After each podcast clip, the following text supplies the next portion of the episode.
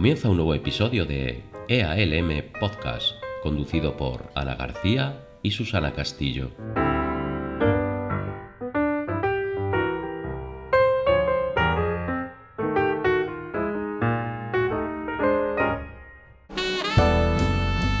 Hola Susana. Hola Ana y hola también a nuestros oyentes. Sí, gracias por darle al play un día más. Bienvenidos a un nuevo episodio y como ya comentamos, en esta nueva temporada habrá nuevos contenidos. Sí, Ana, hoy vamos a hablar de uno de los aspectos que más preocupan a quienes se enfrentan a un trabajo creativo, el bloqueo del artista. Nos vamos a centrar, por supuesto, en el bloqueo del escritor, cómo lo han vivido muchos de ellos y qué consejos y herramientas podríamos usar.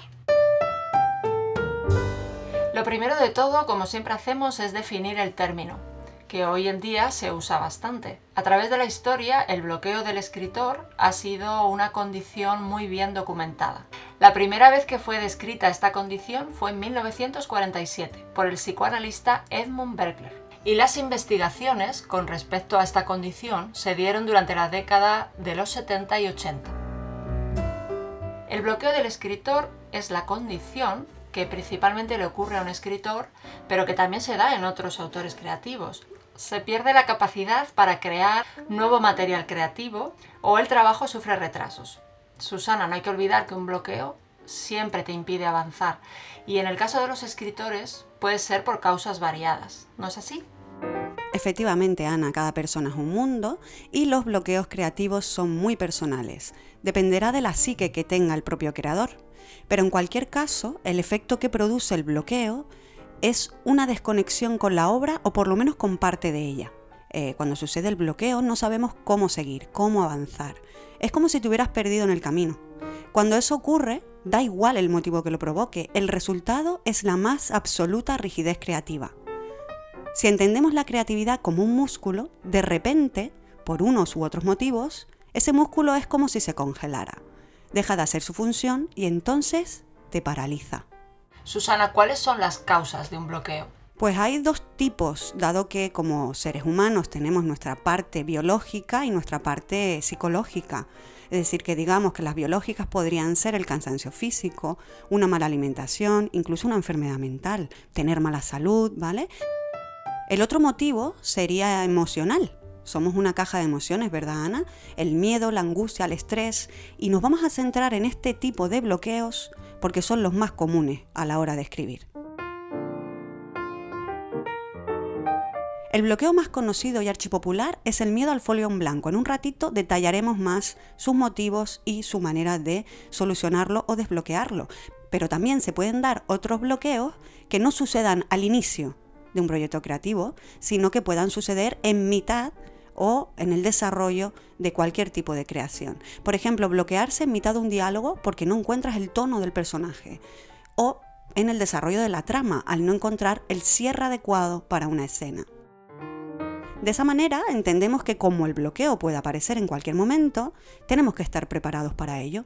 Esto, Ana, es como en la vida misma. Hay que transitarlo y sacarle incluso provecho.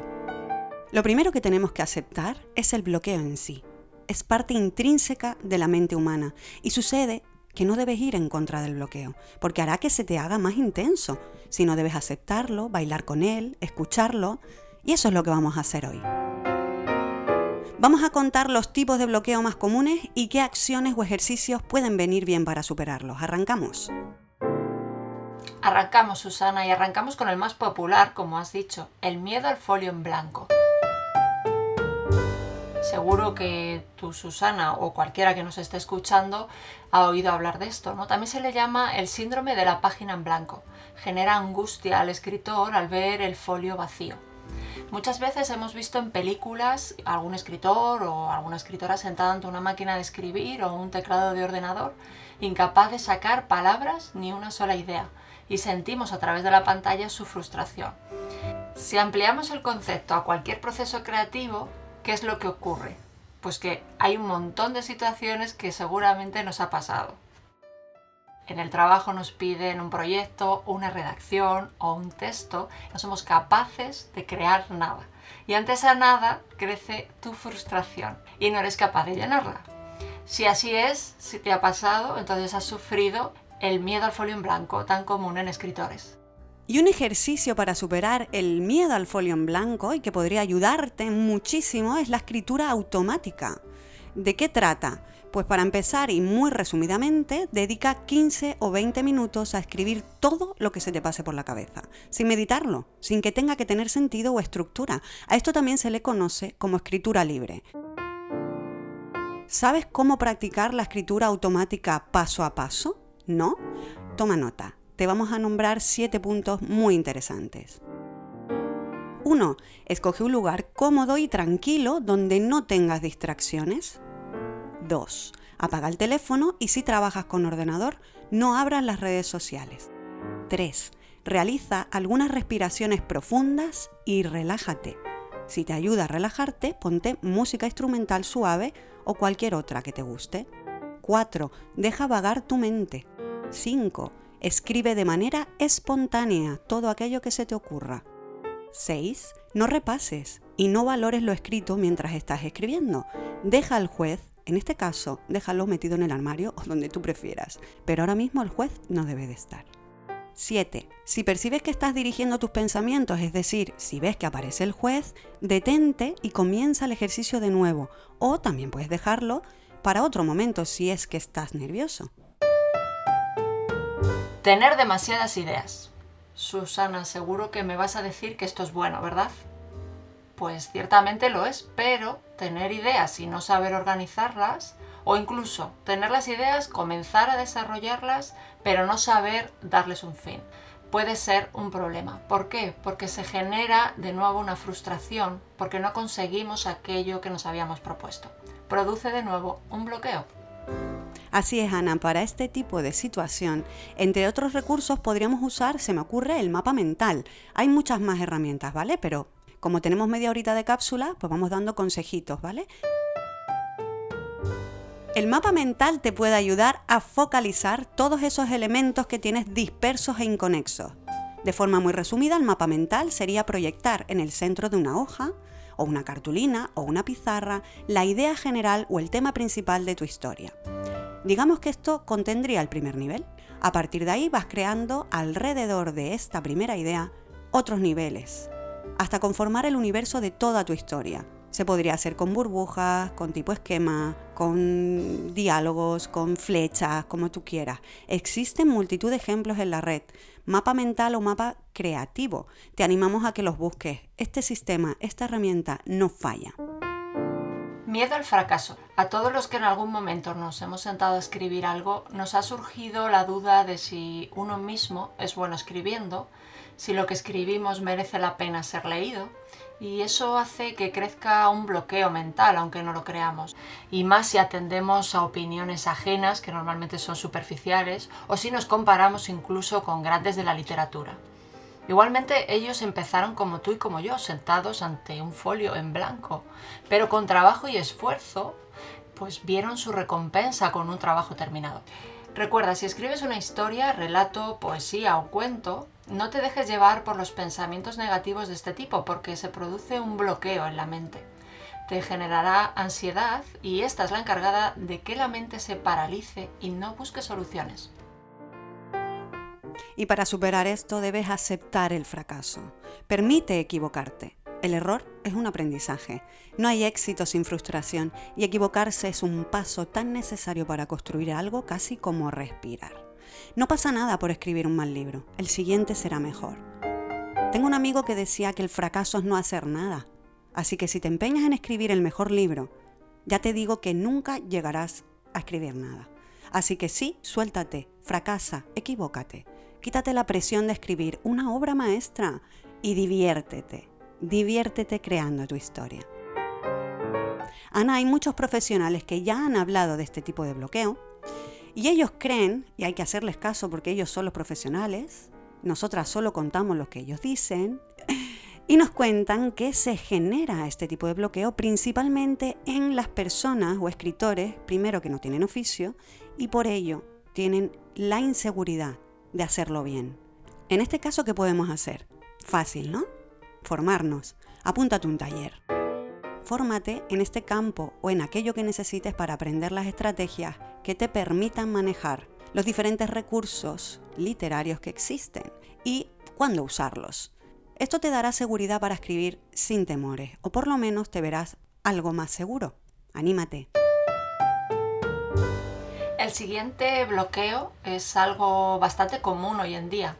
Escribir sobre algo porque es tendencia. De ahí puede surgir un bloqueo, porque estamos escribiendo sobre una temática o hemos elegido un género que en realidad no nos gusta. Solamente lo elegimos porque, porque está de moda. Al final puede generarnos frustración o incluso quedarnos sin ideas porque en realidad no es lo nuestro. Este es un tema muy, muy interesante, Ana, porque es verdad que ya no solo por moda, sino que puede pasar que digas, uy, me apetece muchísimo hablar de esto, pero escucha, no tengo ni idea. ¿Qué significa? Que aunque pudieras hacerlo porque tienes algo de experiencia y eres escritor o escritora ya, con libros eh, publicados o editados y ya tienes una trayectoria, lo que sí te va a exigir es un montón de investigación previa, lo que sería la preescritura. Entonces, si encima es tu primera novela, es tu primer ensayo, es tu primera obra, lo que recomiendan también en este caso los escritores, lo que aconsejan siempre para los escritores noveles, es que hables sobre lo que sabes, que hables sobre lo que dominas. Elige un tema que controles. Así que vamos a hacerles caso, se empieza siempre por algo y es mejor empezar por algo que tú dominas, que tú conoces. De esa manera nosotros, los lectores, cuando te leamos, descubriremos, aprenderemos lo que tú, tu voz, lo que tú tienes que enseñar. Y sin dilatar mucho más este ejercicio, sabemos que para escribir algo auténtico con una voz única como la tuya, debes hacerlo desde ahí, desde lo que tú conoces y dominas. Para abordar otros temas ajenos a ti ya tendrás tiempo.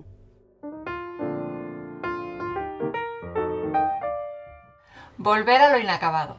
A lo mejor te ha pasado. Escribes algo, lo dejas a medias, lo guardas en un cajón o en una carpeta y cuando vuelves a ese escrito e intentas continuar, no te ves capaz y no avanzas. Vuelve el bloqueo del escritor.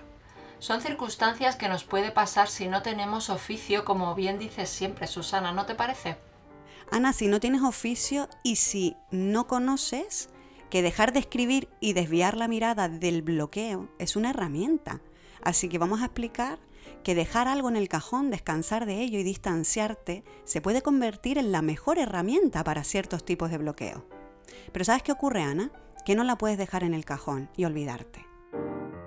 Lo tienes que guardar pero hasta una fecha concreta, es decir, es como un contrato. Vale, te dejo en el cajón, pero dentro de siete días vuelvo a ti.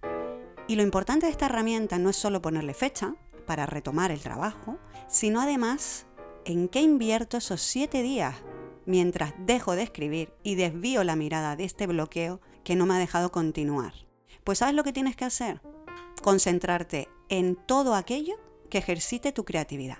Pintar, bailar, hacer el amor, salir a hacer fotos, lo que te guste, cocinar, tejer, haz manualidades. Cada uno, ¿verdad? Tiene que encontrar esa actividad que conecta con su parte más profunda, que es donde nace la creatividad. Mientras piensas en estas otras cosas, mientras te diviertes en otras actividades creativas, tu cerebro no va a olvidar la historia, sino que de manera inconsciente tu mente sigue trabajando en ella. Y de esta manera va a buscar la mejor forma de proseguir allí donde lo dejaste. Es como en un ordenador cuando tenemos un proceso en segundo plano. Y para mí, Ana, esta herramienta es como tomarse unas vacaciones para reenfocar lo que has dejado descansando en el cajón. Así que sí, toma distancia con la historia, pero no la pierdas de vista totalmente y haz cosas creativas que conecten con eso que estás creando. Aquellos que mm, utilizan la creatividad en su trabajo o aquellos que tienen una afición y usan la creatividad, seguramente que conocen la continua etapa de desbloqueo. Este es el bloqueo más común, aunque no lo parezca es vivir continuamente con un intento de desbloquearnos. Seguramente lo has experimentado. Ocurre porque no dejas de comunicarte con tu cerebro en términos negativos y exigentes. Y siempre expresamos que estamos en busca de inspiración, es que no tengo ideas, uy, es que esta semana no tengo tiempo, es que no he descansado bien, etc. Cuando en realidad no has dedicado un minuto de tu tiempo ni siquiera a sentarte delante de la página en blanco o de una idea inicial que has tenido. Es increíble, Ana, pero cierto cómo la mente, para todos los procesos creativos, a veces usa eso de procrastinar. Lo voy a dejar para más tarde. Y realmente es por eh, muchas emociones negativas, muchas emociones... Eh, también hay pereza, ¿eh? pero hay escritores que, por ejemplo, no sufren bloqueos durante la fase de escritura, sino al inicio o al final. Otros, en cambio, que es de los que hablamos ahora mismo, están acostumbrados a surfear esos bloqueos durante todo el proceso. Tiene que ser agotador. Así que si te encuentras en esta etapa de desbloqueo constante, como en cualquier otra disciplina creativa, el bloqueo tienes que entenderlo como algo natural. Trata de aceptarlo, integrarlo y darle la importancia justa que tenga el bloqueo en cada momento del proceso creativo. No te obsesiones, pero sí enfréntate a él. No lo combatas, habla con él. Analiza por qué aparece cuando aparece, por qué ha aparecido en este momento. Te tiene que hablar el bloqueo porque viene a decirte algo. Viene a decirte algo que si lo tratas con inteligencia y sin miedo, ese propio bloqueo te va a dar la herramienta para continuar. Así que para minimizar el bloqueo continuo, mientras escribes, deja al juez encerrado en el armario o échale de casa. Lo necesitas pero no ahora mismo, no mientras creas, sino más tarde, cuando esté listo para corregir. Recuerda, son muchos los tipos de bloqueos que puedes experimentar como escritor. Quieres escribir una historia y tu mente se frustra puede generar un bloqueo que no te va a permitir avanzar. Sé consciente que va a depender de ti, como bien decía Susana, en avanzar con tu escrito. Tienes que usar la constancia, el esfuerzo y la determinación. Nosotros por nuestra parte, en este ratito y siempre que quieras, vamos a acompañarte en darte ese pequeño empujón para que continúes. Así es, no estás solo y porque creemos que te resultará útil, vamos a contarte lo que otros profesionales, escritoras y escritores han dicho sobre sus propios bloqueos y sus recetas personales y únicas para superarlos. Vamos a empezar con Ana María Matute, una escritora para la que la literatura era su vida. Para ella no era una vocación ni una profesión, era una forma de estar en el mundo. Y así lo reconocía en una entrevista que concedió en 2014 para la revista Glamour. Y la vamos a citar textualmente. Cuando pasé una enorme depresión, por la que estuve muchos años sin poder escribir, la literatura y la lectura fueron para mí la salvación. Y no me puedo olvidar de mi agente, Carmen Balcells que prácticamente me secuestró y me dijo, o terminas el olvidado Rey Gudú o de aquí no sales. Gracias a ella me puse a escribirlo y luego tuvo una recepción fabulosa. Podemos decir que la enfermedad la llevó a un bloqueo de escritora y los libros y su agente literario fue quien la empujó a escribir. Qué importante, Ana, el papel del agente para los escritores. El agente como editor y asesor, casi como un psicólogo de cabecera. Y con estas palabras de Ana María Matute me ha venido a la memoria la historia, la tremenda historia de la gran pintora Frida Kahlo, que encontró en el arte, en su caso en las artes plásticas, eh, la excusa perfecta, no solo una manera para expresarse y comunicarse, sino una manera de estar en el mundo su biografía, quien no la haya leído, ella relata lo dolorosa que fue su vida y que el arte de expresarse y pintar le cambió la vida, le dio ganas de vivir. Ella decía que tenía un carácter insoportable durante los primeros años y en su caso no fue una editora quien le acercó este arte, sino su propio padre, que le regaló su propia caja de pinturas, eh, salvándole con ello de una vida muy triste y dolorosa. Siguiendo en esta línea de pensamiento, de la misma manera que la Matute siguió vinculada a los libros cuando atravesaba el folio en blanco, vamos a recordar ahora las palabras de otro de los grandes de la literatura, como fue Jorge Luis Borges. He pasado la vida leyendo, analizando, escribiendo o intentándolo y disfrutando he descubierto que esto último es lo más importante. Embebido por la poesía, he llegado a la conclusión final sobre el asunto. Es verdad que, cada vez que me he enfrentado a la página en blanco, he sabido que debía volver a descubrir la literatura por mí mismo.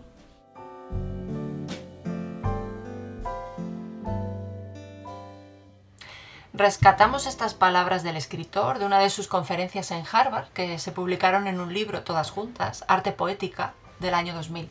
Vemos una vez más cómo escritores de esta talla no abandonan el empeño de seguir vinculados a las letras y más aún Borges, que reconoce que la mejor manera de enfrentarse al folio en blanco es el disfrute, el por qué hacemos lo que hacemos, y es porque nos gusta, porque disfrutamos perdiéndonos en las palabras.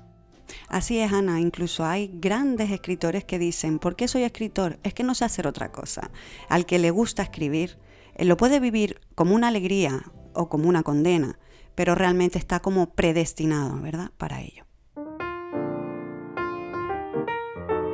Y seguimos, Ana, seguimos con consejos sobre el bloqueo literario. Ahora nos vamos a ir al resultado que dio la velada que acogió el fallo del Premio Planeta en el 2019 que ha sido recogido por el periódico La Razón y que nos trae nuevos consejos sobre el bloqueo literario. Una de las autoras fue Cristina López Barrio, finalista del Premio Planeta en 2017 con Niebla en Tánger. Y hablaba del bloqueo. El bloqueo es un riesgo constante. Y decía así. Para terminar con él, acudo a la escritura automática, porque es una de las puertas del inconsciente. Y hay que tener en cuenta que este es fundamental para un autor. Para superar esos momentos, me apoyo mucho en la música. Escucho bandas sonoras de películas que me han gustado o me entrego a la lectura de poesía. Espido Freire, ganadora con 25 años del Premio Planeta con Melocotones helados en 1999, reconoce que Nunca me bloqueo. Tengo un esquema tan meditado, tanto al acometer una novela como un ensayo, que nunca lo he padecido. Para ella, en cambio, el riesgo asoma desde otro punto del horizonte, uno más imprevisto, menos casual, pero no por ello menos peligroso. ¿Y cuál es? La pereza. Hay personas que dicen que son grandes tímidas. Bueno, pues también hay grandes perezosas. Lo que sucede es que una ya tiene cierta tenacidad y logra vencerla. Marta Robles, periodista y escritora española, también se posicionó frente al bloqueo. Mi problema es cuando una novela se cierra de pronto. En ese caso, lo que hago es releer lo anterior, recuperar viejas ideas que había olvidado o pasado por alto y retomo la historia. Jamás me separo mucho de un libro. Hay autores que conocen desde qué lugar parte y a qué sitio van, y otros que lo tienen todo planificado. Yo estoy en medio de ambos puntos. María Dueñas, autora de Tiempo entre costuras y La templanza, entre otras novelas, nos cuenta que para ella lo esencial es la primera página y nos comenta esto respecto al bloqueo de la página en blanco. Lo que hago es levantarme. Camino un rato por las diferentes estancias de mi casa, pero lo que realmente me estremece es saber si he elegido el sendero correcto, si de todas las novelas que tienes revoloteando por la cabeza, esa era la más apropiada. Por último, Luz Gabás, que escribió El latido de la tierra. Comentaba así, frente a sus miedos, al acabar una novela. No tengo miedo a la página en blanco, pero reconozco que lo peor para mí es la revisión del texto cuando lo finalizas por primera vez. Crees que lo has hecho, pero te autoengañas. Es mentira que el primer manuscrito de un libro sea el final. Después, debes regresar a él en varias ocasiones.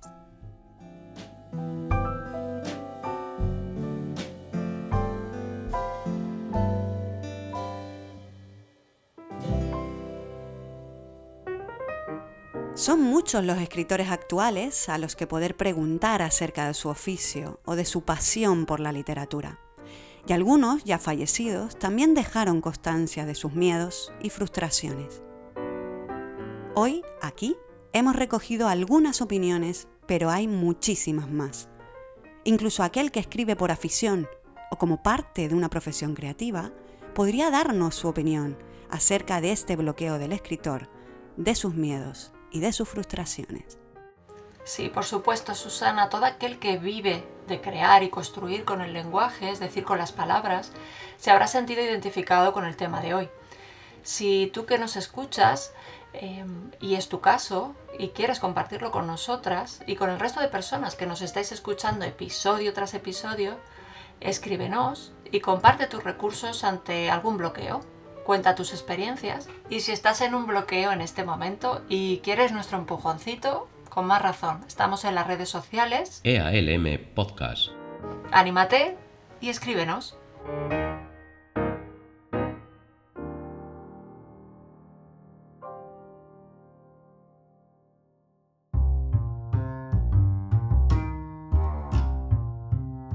Concluimos, Ana, llegamos al final del episodio. Siempre me cuesta despedirme.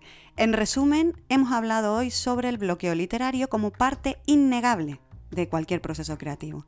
Hemos visto los ejemplos más comunes y algunos consejos para resolverlos. Y para cerrar, Ana, el bloqueo creativo, hemos dicho que hay que aceptarlo, usarlo en tu beneficio, no combatirlo, sino entenderlo, integrarlo, asumirlo. Vamos a perderle el miedo. Hazte su amigo, apúntate a un curso o a un taller literario. Lee a los grandes, muy importante. Pero sobre todo, sobre todo, no dejes de crear, no dejes de escribir. Pues después de todas estas herramientas ante el bloqueo, esperamos que os haya gustado esta capsulita de escritura y bueno, si lo necesitas, dale al play las veces que te haga falta y escúchanos. Recuerda que el bloqueo del escritor forma parte del ejercicio de la escritura. Y ahora sí, Ana, toca despedirse. En el próximo episodio vendremos con más consejos para despertar la creatividad. No solo en la escritura, sino en cualquier otra disciplina. Digamos que el próximo episodio va a completar este. Pues sí, porque en el próximo capítulo hablaremos de inspiración, que podría ser otra buena herramienta para superar un bloqueo creativo. Pues hasta el próximo episodio, Ana. Pues sí, hasta la próxima, Susana. Aunque es que me da mucha pena dejar aquí el episodio sin preguntarte tú que escribes y que usas tu creatividad prácticamente todos los días, ¿dónde te bloqueas? ¿Cómo te bloqueas? Pues depende de cómo llegue al, relato, pero si me preguntas ahora mismo lo que estoy escribiendo, pues ha sido una verborrea em, fantástica. Es decir, eh, no he usado ninguna herramienta de la que vengo aconsejando, que suele pasar, ¿verdad? Sabemos hacer las cosas, pero luego... A mí lo que me divierte mucho a la hora de escribir es dejarme llevar. Yo soy muy de eh, tengo la idea, me pongo delante del folio en blanco, no me da miedo el folio en blanco, no me cuesta nada arrancar.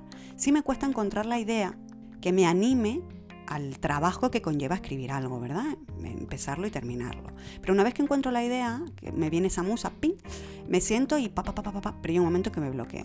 Entonces es el bloqueo de lo guardo y lo dejo en el cajón y a los siete días lo cojo. Digamos que ese es mi más, mi mayor bloqueo. Pues tienes que hacer uso de todo lo que hemos hablado aquí, Susana, porque seguramente en ese cajón hay muchas cositas muy buenas. Di que sí. ¿Sabes lo que tengo que hacer? Ponerme este podcast una y otra vez, para que no se me olvide. Hasta el próximo episodio, Ana. Un placer como siempre. Hasta la próxima, Susana.